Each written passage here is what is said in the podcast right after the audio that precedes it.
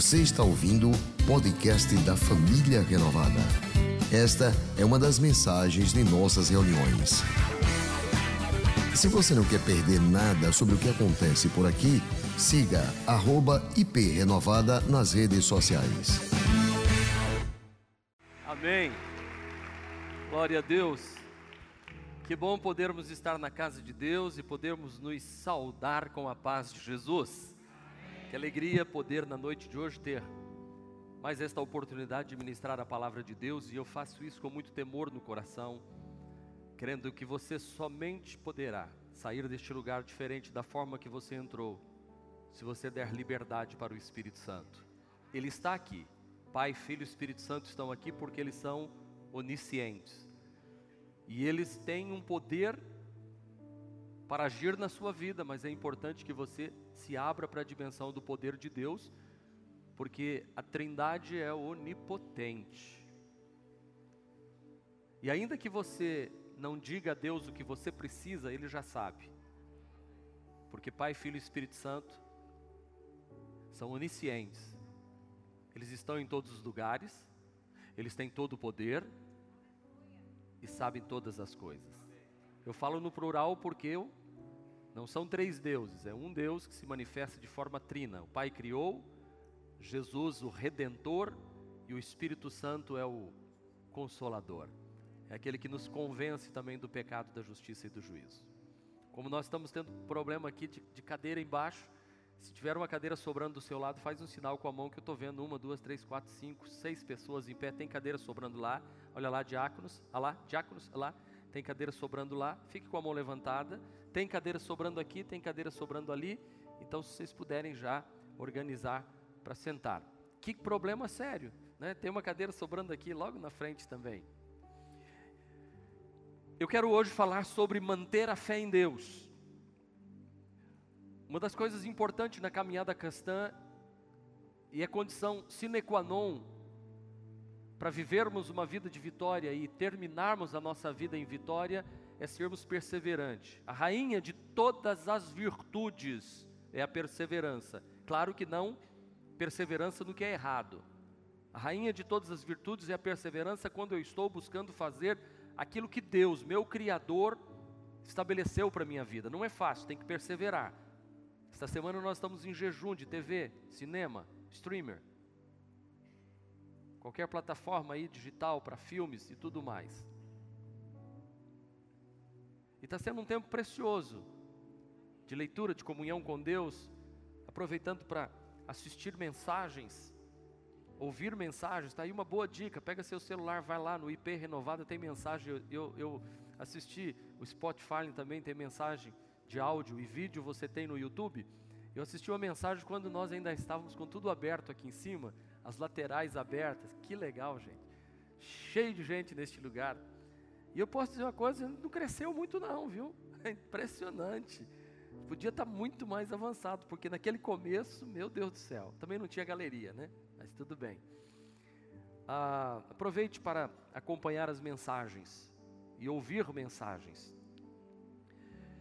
Nós estamos num processo de conquista em nossa vida. Todo este culto eu fiquei observando, pastor Genoval, pastor Jeter, Ministério de Louvor, falando sobre conquistar, vencer, eu quero ler com você hoje Josué capítulo 6, eu vou ler 16 versículos deste capítulo 6 e quero ministrar com este tema: mantenha a fé durante o processo de conquista. Diz assim: Jericó estava completamente fechada. Diga, completamente fechada. Jericó estava completamente fechada por causa dos israelitas. Ninguém saía, nem entrava. Então o Senhor disse a Josué: Saiba que entreguei nas suas mãos Jericó, seu rei e seus homens de guerra. Marche uma vez ao redor da cidade, com todos os homens armados. Faça isso durante seis dias. Sete sacerdotes levarão cada um uma trombeta de chifre de carneiro à frente da arca. No sétimo dia, marchem todos sete vezes ao redor da cidade e os sacerdotes toquem as trombetas.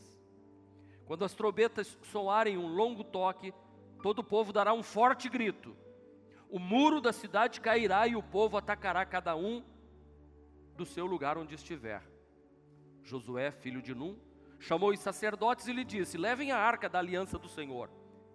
Sete de vocês levarão trombetas à frente da arca, e ordenou ao povo: Avancem, marchem ao redor da cidade.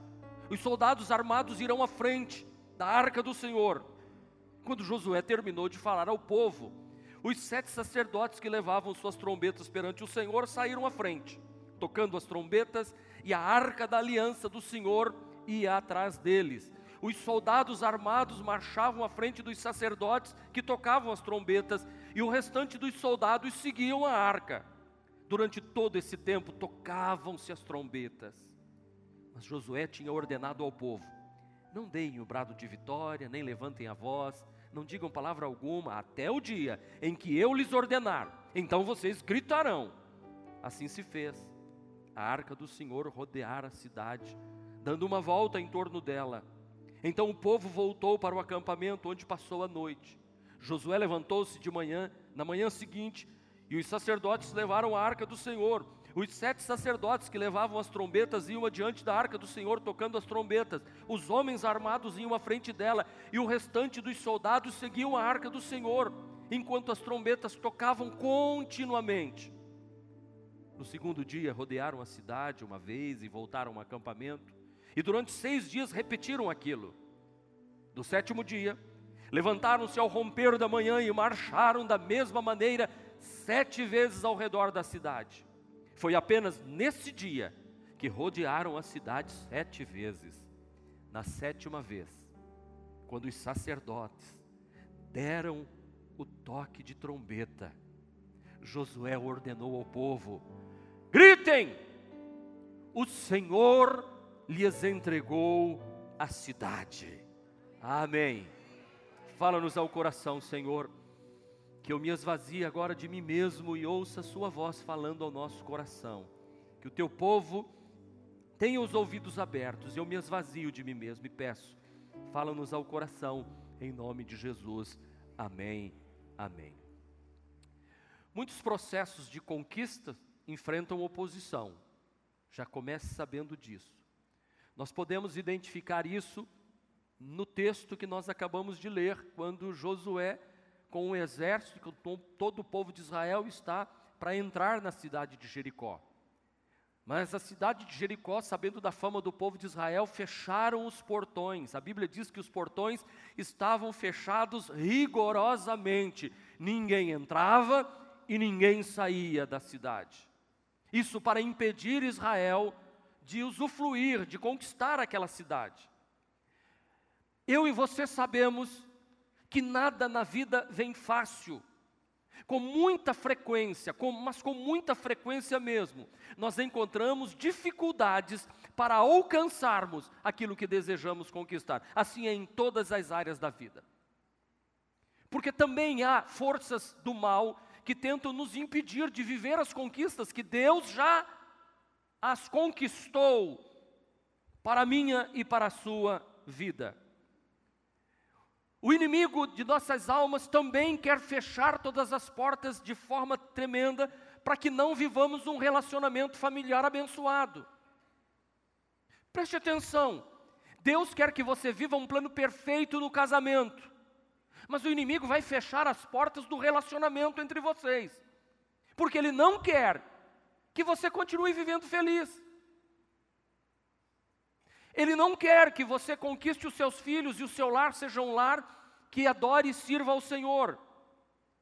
O inimigo não quer que você tenha relacionamento com Deus, ele vai fechar todas as portas. Ele não quer que tenhamos uma vida abençoada, ele não quer que nós oremos, que nós sonhemos, que planejemos e realizemos coisas. Ele vai tentar, nestas quatro etapas que eu falei, na hora de sonhar, de orar, ele vai tentar impedir, os sonhos ele vai tentar bloquear, quando você estiver planejando, ele vai dizer: não vai dar certo, pode jogar esse plano fora. E quando você partir para a conquista, ele vai levantar com todas as forças para te impedir. Assim será no casamento, assim será na família, assim nas finanças, assim será na vida de saúde, que você tanto sonha em ter esta vida abençoada, nas suas finanças, nos seus negócios. O diabo sempre vai tentar impedir. Ele não deseja, ele não quer que tenhamos experiências profundas e sobrenaturais com Deus. Que gerem uma intimidade com o Todo-Poderoso. Mas na noite de hoje eu tenho uma boa notícia para você que vai envergonhar o inferno. Deus quer que você mantenha a sua fé durante os processos de conquista da sua vida, porque o diabo é um mentiroso, ele não pode e ele não tem capacidade de impedir um servo de Deus. Ele pode fechar os portões, ele pode colocar cadeados, ele pode meter grilhões, ele pode colocar diques, ele pode tentar represar, ele pode tentar colocar placas de pare, mas o Senhor Deus é aquele que despedaça os grilhões, ele abre as portas, ele arranca os diques e ele faz com que a gente avance. Se as portas não se abrem, ele derruba os muros e nós conquistamos vitórias. Aleluia! Aleluia! Esse era o cenário de Josué diante de Jericó. Oposição das grandes, com tudo rigorosamente fechado. Talvez seja assim que você esteja vivendo oposição rigorosa contra os seus sonhos, seus planos, sua vida, sua família, seus negócios, suas finanças, sua vida com Deus. Tudo está fechado, tudo está cerrado. Escute o que eu vou lhe dizer. Por mais que os seus olhos diga que é impossível sonhar, ainda que você esteja com um pensamento negativo que não há como mudar, eu gostaria de que você aprendesse com este episódio da vida de Josué, este grande líder, e do povo de Israel. Aprenda hoje que Deus ordena a bênção em favor do seu povo. É Ele que ordena a bênção e a vida para sempre. E o diabo não vai poder impedir de você viver dias melhores aqui nesta terra. Portanto, a confiança no Senhor é indispensável no processo de alcançar as grandes conquistas da vida. Josué chegou a Jericó e encontrou um cenário desfavorável. Você já esteve em situação assim? Em que você vai, vai e de repente encontra uma barreira, você fala, meu Deus. Talvez seja uma realidade na vida de muitos aqui. Muralhas intransponíveis, dificuldades e desafios extremos, além das suas forças. Mas a história de Josué apresenta-nos verdades que nos ajudarão a manter a nossa fé nos processos de conquista da nossa, da nossa vida e que Deus planejou para nós. Primeiro, acredite, Deus tem propósitos para a sua vida. Acredite nisso. Eu venho falando muito ultimamente sobre os propósitos de Deus. Inclusive, domingo eu falei na mensagem, uma, uma parte da mensagem tinha esse tema. E eu perguntei: quem já leu o livro de Rick Warren, Uma Vida com Propósito? Quem já leu? Levante a mão. A pastora disse que já leu três vezes. Eu já li umas duas vezes. Hum? Top. É, resumiu bem. Livros como esses demoram 100, 100 anos para se escrever novamente. Isso é um best-seller no mundo escrito por um pastor que eu e a pastora tivemos o privilégio de ouvi-lo pessoalmente em São Paulo, um homem simples, um homem humilde. Se você ainda não leu, procure. Os livros domingo acabaram todos. Nós conseguimos mais algum aqui na cidade, reunimos tudo da livraria, trouxemos para cá, porque eu quero que você leia este livro, porque você tem que entender. Porque a primeira realidade que aprendemos é que Deus tem propósitos e promessas para os seus filhos. Eu tenho que entender que eu não estou neste mundo a passeio. Eu vim aqui com um propósito. Escute o que eu vou lhe dizer: se você confessou Jesus como seu Salvador, e se você chama Deus de Pai, há um propósito estabelecido para a sua vida desde antes da fundação do mundo, diz Efésios capítulo 3, versículo de número 20. Ele nos criou para os seus propósitos. Eu fico sempre emocionado quando eu leio o livro do profeta Jeremias, e lá vou eu citando de novo Jeremias 29, versículo de número 11, e eu quero que você leia comigo. Diz assim: Porque sou eu que conheço os planos que tenho para vocês. Quem está dizendo isso? Quem está dizendo isso?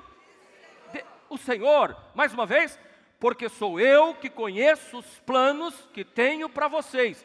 Diz o Senhor: planos de fazê-los prosperar e não de lhes causar dano planos de dar-lhes. Eu não ouvi?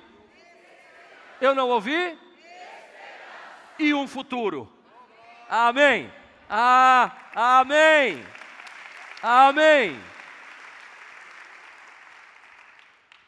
Assim como foi com aquele povo de Israel, a quem Jeremias levou esta palavra, Deus tem propósitos e promessas para a sua vida hoje.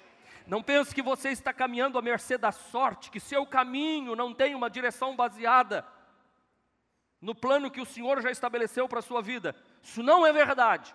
Assim como Deus tinha propósito para aquele povo de Israel, tem propósito para mim e para você. Então, viva para cumprir o, de, o, o propósito de Deus e viva para receber realizadas as promessas de Deus na sua vida.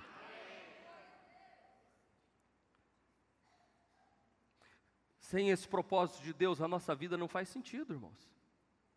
Rick Warren diz: uma vida sem propósito é como a morte prematura. Você está vegetando, você está atravessando aqui sem fazer nada. Mas Deus quer que você seja um vencedor. Deus tem planos maravilhosos para mim e para você. Não pare de buscar este plano e propósito. Diz a Bíblia: clama a mim. Jeremias mesmo diz: clama a mim e responder-te-ei. E eu vou falar para vocês coisas grandes e firmes, insondáveis, que vocês não conhecem ainda. Ei, você sabia que tem tanto para a minha vida que eu nem conheço ainda? Eu preciso descobrir qual é o propósito? A Bíblia diz eu, que eu, se eu entrar em oração, eu descubro. Se eu entrar em comunhão, em sintonia com o céu, eu descubro. Porque Deus vai revelando. Porque a Bíblia diz também, o, o profeta diz assim: buscar-me-eis e me achareis quando me buscardes de todo o vosso coração. Quando você me busca, eu me deixo achar. Nesta semana, aproveite para buscar a presença do Senhor. Pegue livros, pegue a Bíblia. Quando você começar a ler, você vai ver que livros como este e a Bíblia Sagrada, existem ali promessas que vão acender luzes na sua vida e vai dizer: Isso aqui é para mim? Deus vai dizer: É para você. Então eu me levanto e eu quero isso para a minha vida. Deus tem Jericó para mim? mas tem muros, os portões estão fechados mas Deus está comigo, isso não vai ser um impedimento, Deus vai me dar vitória. Você foi criado, meu irmão, para adorar a Deus, você foi criado para ter comunhão com Deus e com as pessoas, você foi criado para ser parecido com Jesus, você foi criado para servir a Deus e servir as pessoas, servir a Deus na vertical e servir as pessoas na horizontal. Jesus serviu ao Pai, a, com a cruz e os braços abertos para pegar na mão dos homens na horizontal. Isso que Deus quer, então preste atenção. Deus não tirou o seu povo do Egito e não tirou você do mundo sem ter algo para você. Deus tem algo maravilhoso. Deus não disse, vai saindo do Egito e vai caminhando e vamos ver o que acontece na vida. Entrega a vida para mim e vai caminhando e vamos ver o que acontece. Não, não, não. A Bíblia diz que todos os nossos dias estão escritos diante do Senhor, Deus Todo-Poderoso. Ele conhece o seu ontem, ele conhece o seu hoje e conhece melhor ainda o seu amanhã que você ainda não conhece. Deus sabe de todas as coisas. Por isso que já no início Deus faz promessas a Josué. Então o Senhor disse a Josué: Saiba de uma coisa, nas suas mãos eu entreguei Jericó e seu rei e seus homens de guerra. Propósito e promessa. Tenho isso para a sua vida. Saiba, acredite, pense. Saiba que, ainda que não tenha acontecido o que Deus prometeu, Deus já entregou a cidade de Jericó na sua mão. Antes de nós comprarmos este local aqui, Deus já tinha entregue nas nossas mãos. Só foi, bastou ir lá e buscar e pegar. Nós estamos no processo de pagar isso aqui ainda. Pagamos só a metade. Nós temos metade pela frente ainda.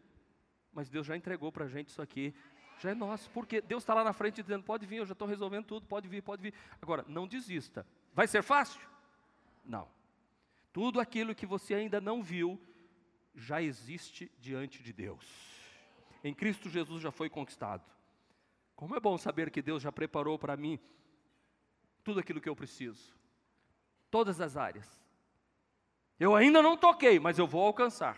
Eu ainda não cheguei, mas vou chegar no tempo certo. Algumas pessoas reclamam: ai, pastor, eu, eu ainda não recebi minha bênção. Espera, irmão. Pastor, eu ainda não conquistei a minha independência financeira. Calma, vai conquistar. Pastor, eu ainda não me casei. Fica tranquilo, sua hora vai chegar. Aleluia. Pastor, mas o tempo está passando as coisas estão ficando apertadas. Calma, Deus não está alheio à sua vida, querido. Existe o um momento certo, é por isso que Paulo escreve assim à igreja de, aos Efésios, capítulo 1, versículo 3, diz assim: Bendito seja o Pai de nosso Senhor Jesus Cristo, que nos abençoou. O verbo está no tempo passado. Ele nos abençoou com todas as bênçãos espirituais. Diga, lá nas regiões celestiais está decretado a minha vitória. E quem manda são as regiões celestiais. Aleluia. O Senhor não disse que vai nos abençoar, Ele disse: Eu já te abençoei. Eu já sou abençoado, eu já sou bendito em Deus. Que coisa maravilhosa. Diga, eu sou abençoado por Deus. Nós não podemos olhar para o futuro e perguntar: será que vai dar certo? Não, já deu certo. Nesse ponto a gente pode cantar: vai dar tudo certo. Vai dar. Se a gente colocar a fé em ação, vai dar tudo certo. Agora, não vai ser do jeito que eu penso, é do jeito que Deus quer. Então, entre a promessa e o cumprimento, há um caminho que deve ser trilhado com fé e não com dúvida. E há uma ponte nesse caminho entre a promessa e o cumprimento, há uma ponte que se chama tempo. E eu preciso atravessar esta ponte do tempo, eu preciso trilhar com fé. Então mantenha a fé em Deus no processo de conquista. Quando Josué está diante de Jericó, ele olha para cima e vê à sua frente um homem de pé com uma espada na mão. Olha aqui, ó. Estando Josué já perto de Jericó, olhou para cima e viu um homem de pé, empunhando uma espada. Aproximou-se dele e perguntou: Ei, ei, ei, você é um dos nossos ou por nossos inimigos? Em outras palavras, você é por nós ou você é pelos inimigos? Nem uma coisa nem outra. Interessante essa resposta do anjo. Ojinho, né?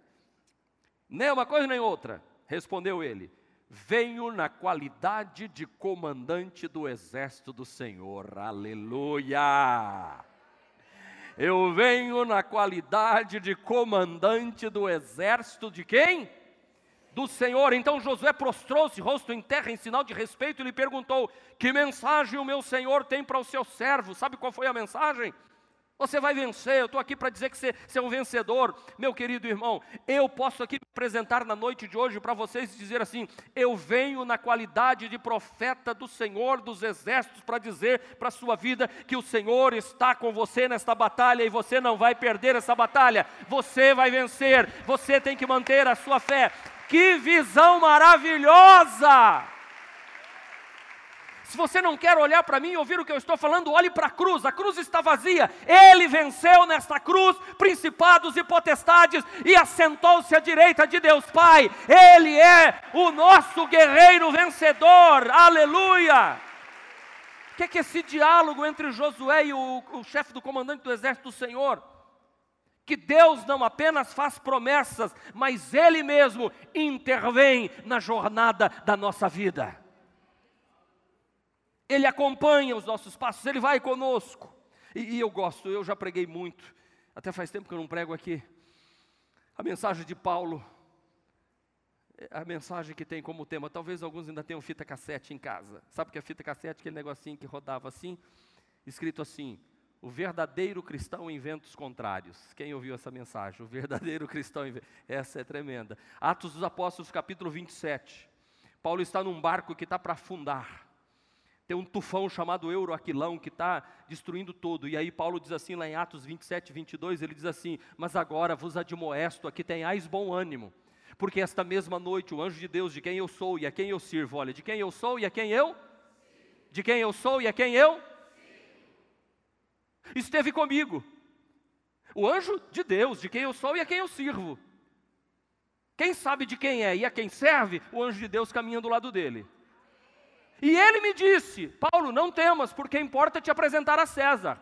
E Deus te deu todos os que navegam contigo. Não se perderá a vida de ninguém, apenas o navio. É importante que vá dar numa ilha. Ou seja, Deus entrou naquele barco mandou o anjo dele para estar lá. Se você está num barco açoitado por um vento forte, você diz: vai afundar. O barco pode afundar, mas você não vai afundar. Deus vai arranjar um escape para a sua vida. Deus está com você nas suas guerras e nas suas batalhas. E Paulo diz assim: No versículo de número 20, 24 e 25. Portanto, ó varões, tem bom ânimo, porque creio que Deus há de fazer como ele me disse. Contudo, fiquem firmes, porque nós vamos chegar à terra seca. O barco vai afundar, mas nós vamos chegar lá. Ele guerreia as nossas batalhas. Agora, eu preciso dizer para você, Josué capítulo 1, versículo 9, Deus já começa dizendo assim: seja forte e corajoso. Bate no ombro do seu irmão e diga: seja forte e corajoso. Diga: não se apavore nem desanime, pois o Senhor, o seu Deus, estará com você, por onde você andar. Agora eu quero que essa igreja, num coral bem lindo e bem forte, para sair na gravação, capta o som da igreja e abre o microfone que for necessário. Vamos lá, todo mundo junto? Um, dois, três.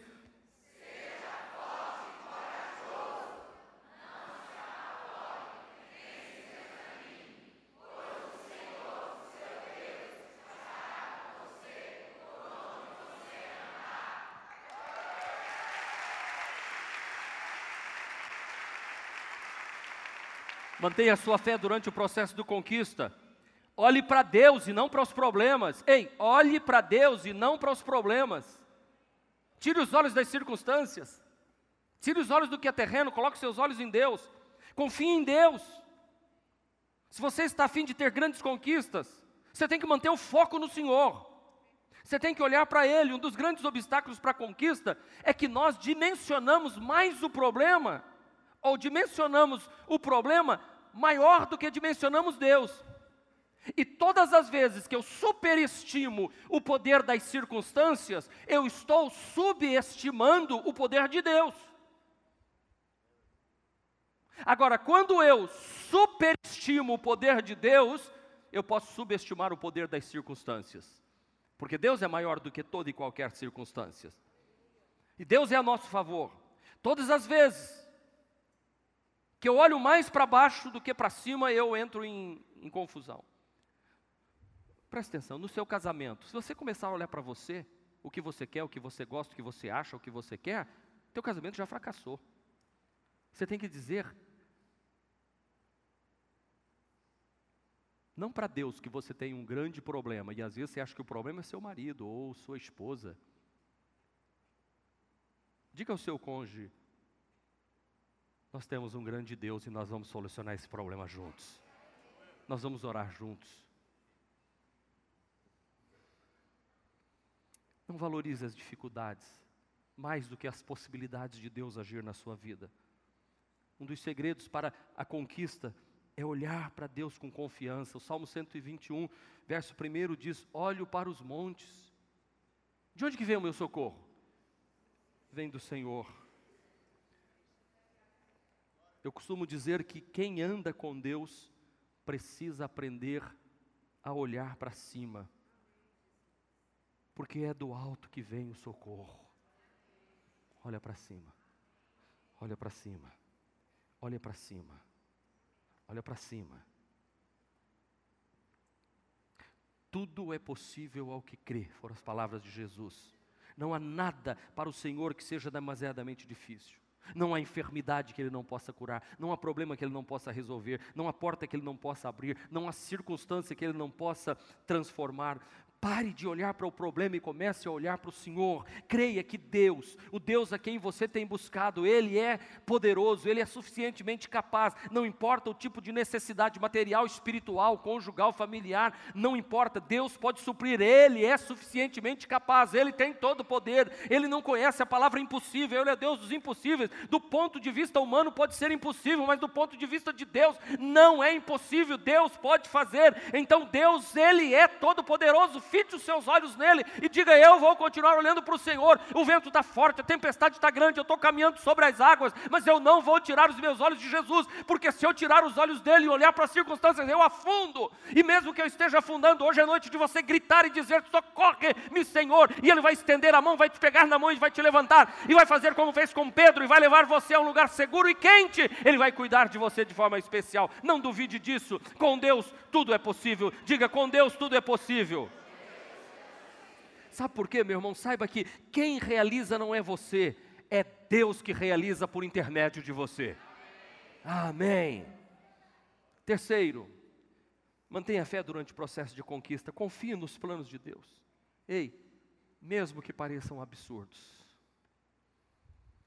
mesmo que eles pareçam absurdos, essa é outra verdade que nós aprendemos. Se Josué fosse procurar estrategistas de guerra para vencer a cidade de Jericó, ele encontraria muitas estratégias, mas eu duvido que algum estrategista de guerra dizia assim: sacerdote tocando trombeta, alguns homens armados levando um caixote, que era a arca, e o povo andando atrás, rodia um dia, rodeia a cidade dois dias. No sétimo dia, vocês vão rodear a cidade sete vezes. Na sétima vez, o sacerdote vai tocar a trombeta e vocês vão gritar, só gritar. Nem disse o que era para é gritar.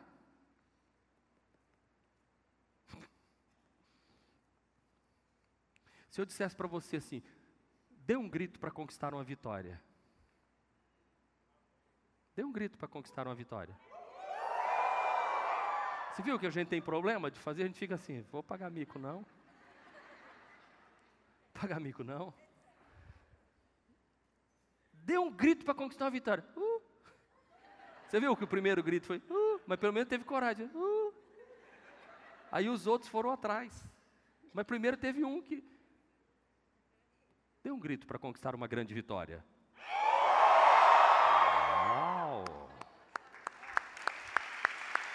Você sabia que Deus honra coisas simples assim? Não é um absurdo? Ah, pastor, mas pensei que o senhor aqui ensinar coisa para mim, dar grito. Sabe que de vez em quando a gente tem que chegar diante de Deus e dizer assim: Ah, Senhor, aleluia! Hoje é o dia da minha vitória! O diabo fala, endoidou.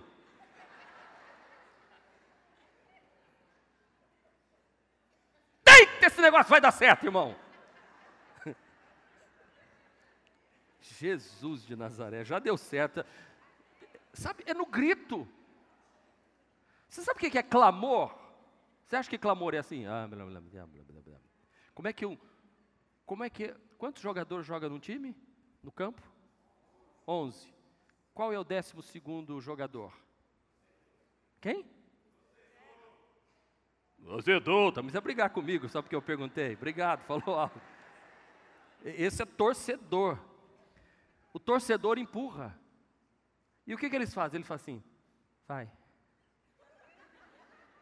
Vai, Menguinho. Vai, Gabi. Força. É assim? Meu Deus do céu. O grande problema é que quando começa a perder, começa a roer as unhas, não fala mais nada, fica quietinho, vai embora. Sabe, na vida é assim, e Deus disse assim: Eu só quero que vocês façam isso, vocês têm coragem de fazer. Confia nos planos de Deus, mesmo que eles pareçam sem sentido. Pegar o envelope, escrever, fazer uma oração, fazer uma oferta de gratidão, vir ao culto, fazer um jejum, besteira, pa, pa, palhaçada. Tem gente que fala isso aqui na igreja, sabia? Ah, pa, palhaçada isso aí, faz. Já vi esposo falar para a mulher, não pede para mim fazer essas coisas não, por mim é seu. Você acredita em tudo que o pastor fala? Vocês acreditam nisso? Porque acham que é coisas humanas. Tem gente que não consegue acreditar que, que dizimar é ser abençoado. Eu falo assim, meu irmão, deixa eu dar o dízimo no seu lugar para Deus me dar o que deu para você. E eu, eu vou na bênção. Porque eu acredito nas coisas de Deus, ainda que pareçam impossíveis. Confie. Os caminhos do Senhor são bem mais altos do que os nossos. Problema é que nós temos uma visão muito periférica. Nós enxergamos as coisas de um modo muito simplista, muito pequeno, muito limitado. E é por isso que o apóstolo Paulo diz em Romanos 11, 36, como são grandes as riquezas, a sabedoria e o conhecimento de Deus. É impossível, olha, presta atenção, é impossível entendermos suas decisões e seus caminhos. Se você tentar entender, você fica louco.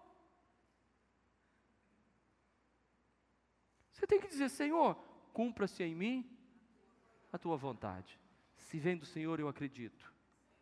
Isaías 43 diz assim: Quem pode orientar o Espírito do Senhor?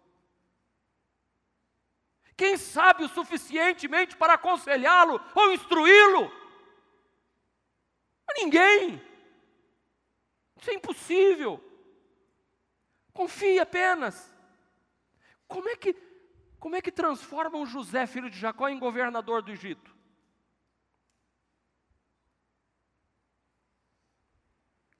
deixando os irmãos dele vender ele como escravo, jogar ele num poço e vender ele como escravo. Como é que transformam José do Egito, segundo os planos de Deus, em governador do Egito? Sendo acusado de assédio sexual, julgado injustamente, com testemunhas falsas, e condenado à prisão. É assim que transforma um homem simples, escravo, em governador do Egito. Como é que transforma um homem interpretando o sonho de dois amigos dentro da cadeia e um dos amigos esquece e o outro morre? É assim. Mas um dia Faraó tem um sonho e o copeiro se lembra. É assim que Deus faz.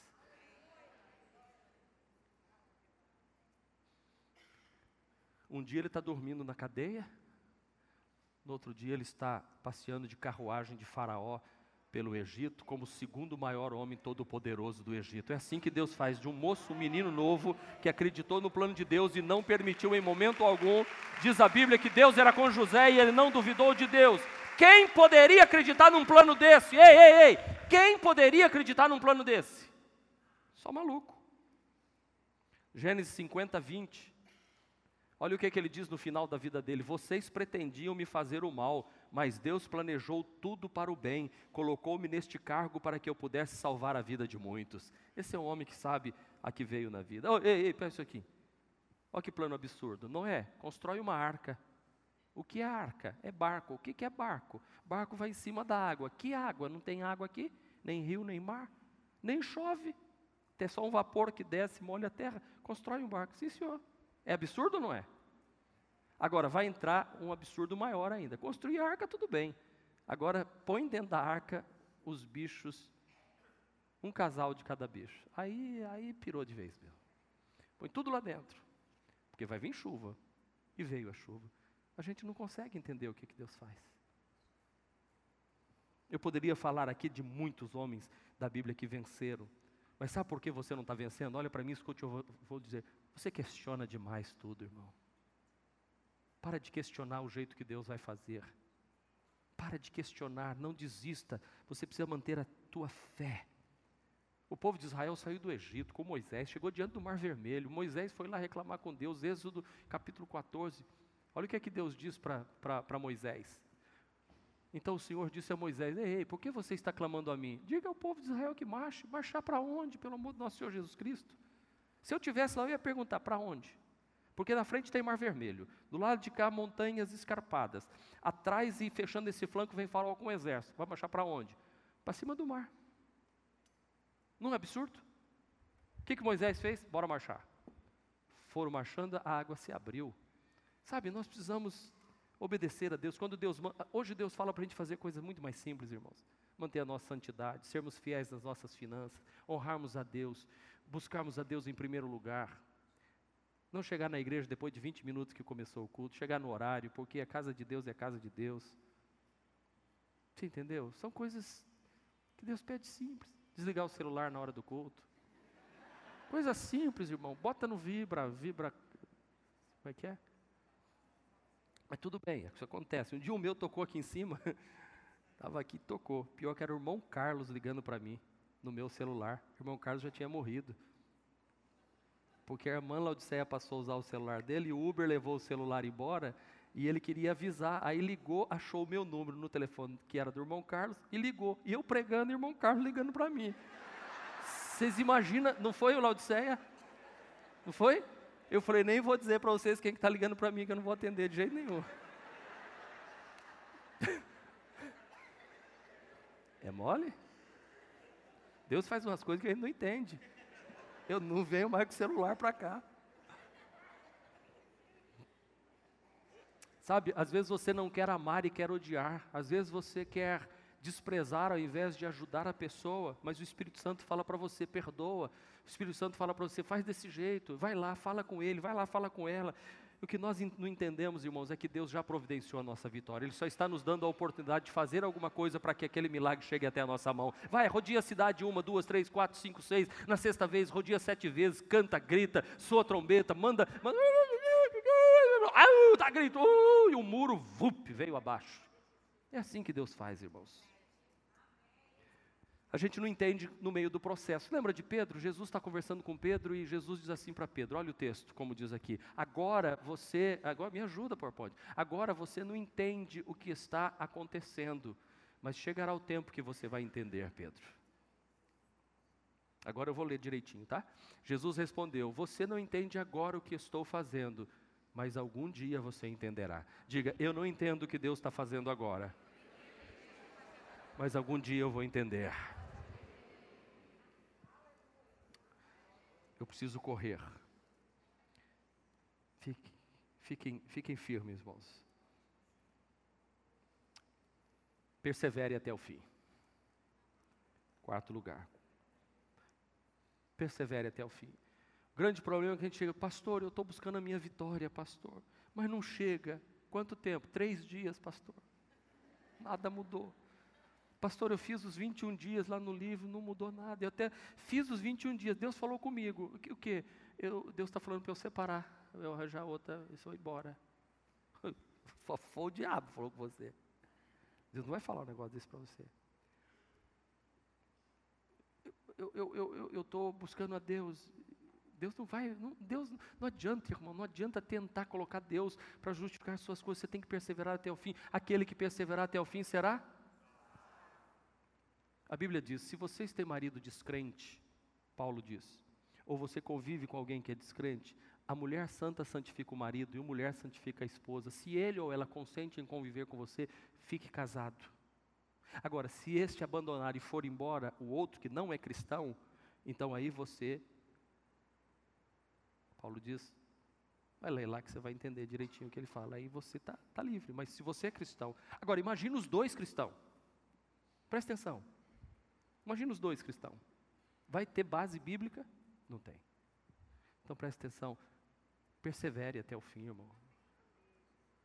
Vai até o fim. Até porque se a gente conseguisse ir para melhor, ainda podia, mas não vai. Só vai. Esse assunto é assunto delicado. O problema é que a gente não persevera. Vai começar o ano, regime, não faz. Vai começar o ano, vou, ver, vou ler a Bíblia inteirinha. Aí começa, Gênesis, história linda, maravilhosa. Êxodo, que coisa linda, história do povo de Israel. Números. Ah, Senhor, dá para pular esse, esse, esse, livro? Não, o número é até legal, é números. Contou Israel, vai para cá, vai para lá, para cá. Consegui, Senhor. Deuteronômio, até o nome parece um palavrão. Gênesis, Êxodo, Levítico. Ah, eu pulei Levítico, né? Levítico, sacrifício para cá, sacrifício para Números, Deuteronômio. Aí você fala, não dá, parou. Você não foi nem no Pentateuco, nos cinco primeiros livros da Bíblia. Parou, desistiu. Hoje eu quero dizer para você, não adianta ter ânimos apenas no princípio. É preciso perseverar até o fim. E Paulo diz aos Gálatas: vocês estavam indo tão bem, o que os impediu de seguir a verdade? Estava indo tão bem, na casa do Senhor, tão abençoado. O que, que levou você a desistir? Não desista, não desista. Eu quero encerrar com dizendo o que, que Deus pediu para aquele povo, para eles não desistirem e para que eles fossem adoradores. Seja um adorador e não um murmurador.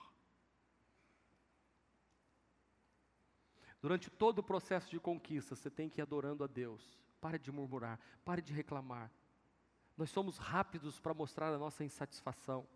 Hoje em dia a gente quer tudo rápido e a gente fica reclamando. Hoje a gente reclama de fila de McDonald's, gente. Olha que demora, tem meio minuto que eu estou aqui esperando esse lanche e não sai. Nós somos a era do fast food. Você lembra antigamente que tinha que esquentar a chapa, não sei o que, depois.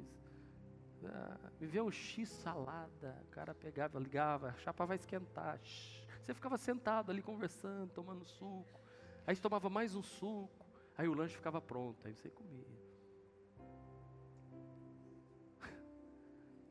A gente quer que Deus seja assim também. E aí a gente começa a murmurar e reclamar. Então, Seja perseverante, seja adorador. Paulo diz, escrevendo aos Coríntios, que foi por causa da queixa. Não se queixem como alguns deles se queixaram e foram destruídos pelo anjo da morte. O povo de Israel ficou 40 anos caminhando no deserto porque não adoravam a Deus, não louvavam ao Senhor. Deus hoje trouxe aqui, irmão, para dizer que Ele quer te dar vitória. O Senhor habita no meio dos louvores. Está difícil, cante. Está difícil, adore. Diga para as circunstâncias: aquilo que parecia impossível tornou-se possível para a minha vida, porque eu continuei adorando. Durante o processo da conquista, deixe de murmurar e seja um adorador. Vem para a casa do Senhor. Eu gosto de irmãs aqui que estão passando lutas difíceis. Como eu disse na semana retrasada, irmãs que estão com o marido enfrentando quimioterapia, isso não é fácil. Outros que estão enfrentando hemodiálise e tem que cuidar. Não é fácil mas estão aqui dos cultos, não perde uma reunião, não perde um culto. Deus seja louvado. Estão adorando a Deus, cantando, sem encontro. Como é que está, irmã? Está tudo bem, está na bênção. Imagina aquele povo de Israel ali caminhando. E, e, e se eles desistem e param de louvar, Salmo 34, 1 diz: Louvarei ao Senhor em todo o tempo. Ei, louvarei ao Senhor em todo o tempo. Diga, louvarei ao Senhor em todo o tempo. Meus lábios sempre o louvarão. Pode estar difícil, mas eu vou louvar ao Senhor. A mulher samaritana queria saber o lugar, que era o lugar da adoração. Jesus disse a ela: Vocês estão preocupados com o lugar? Não é questão de lugar. Deus está à procura de verdadeiros adoradores que o adorem em espírito e em verdade. Deus quer que hoje aqui você saia daqui adorando ao Senhor em espírito e em verdade. Quer comam, quer bebam, diz o apóstolo Paulo, façam tudo para a glória de Deus. Quer você coma, quer você beba, faz para a glória de Deus. Você pode glorificar a Deus comendo, irmão. Você pode estar tá almoçando e glorificando a Deus. Louvado seja teu nome, Senhor. Glória a Deus por essa batatinha frita, por essa mandioquinha salsa. Senhor, muito obrigado, Senhor. Louvado seja teu nome, porque hoje eu vou comer um miojo. Mas que miojo? Essa semana eu comi um miojo. A pastora viajou à noite, eu lá em casa me ataquei no miojo, eu e o miojo. Mas foi, foi um miojo bom filmei, mostrei para ela assim, ó, estou comendo miojo aqui com alegria. Que que gostoso. Louvei a Deus, bendisse ao Senhor, verdade. E o meu miojo ele é especial, faço assim com ovos e tal, eu, caprichado, né? Sabe, louva a Deus, irmão, bendiga ao Senhor. Não que ela não tivesse deixado tudo pronto para mim, mas eu queria no miojo naquele dia. Sabe lembrar o tempo lá da, da servidão? Olha aqui, irmãos, Josué 6:20. Quando o povo ouviu o som das trombetas, gritou com toda a força gritou com toda força e de repente, não mais do que de repente, num momento, o muro de Jericó veio abaixo.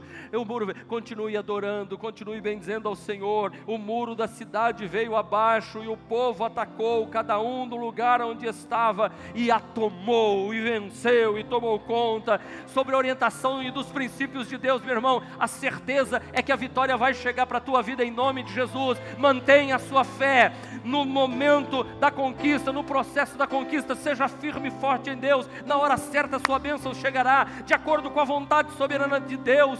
Que o Espírito Santo nesta noite te encha, encha seu coração. Você que ouviu esta mensagem, você não pode sair daqui pensando em desistir. Creia que os planos de Deus para a sua vida vão se cumprir em nome do Senhor Jesus. Tome a atitude hoje de se levantar, se coloque de pé, aplauda o Senhor bem forte e diga: Eu vou me animar eu vou em frente, eu vou vencer, em nome de Jesus.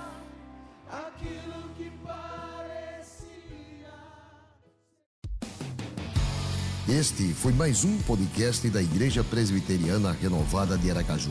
Favorite e compartilhe essa mensagem com outras pessoas.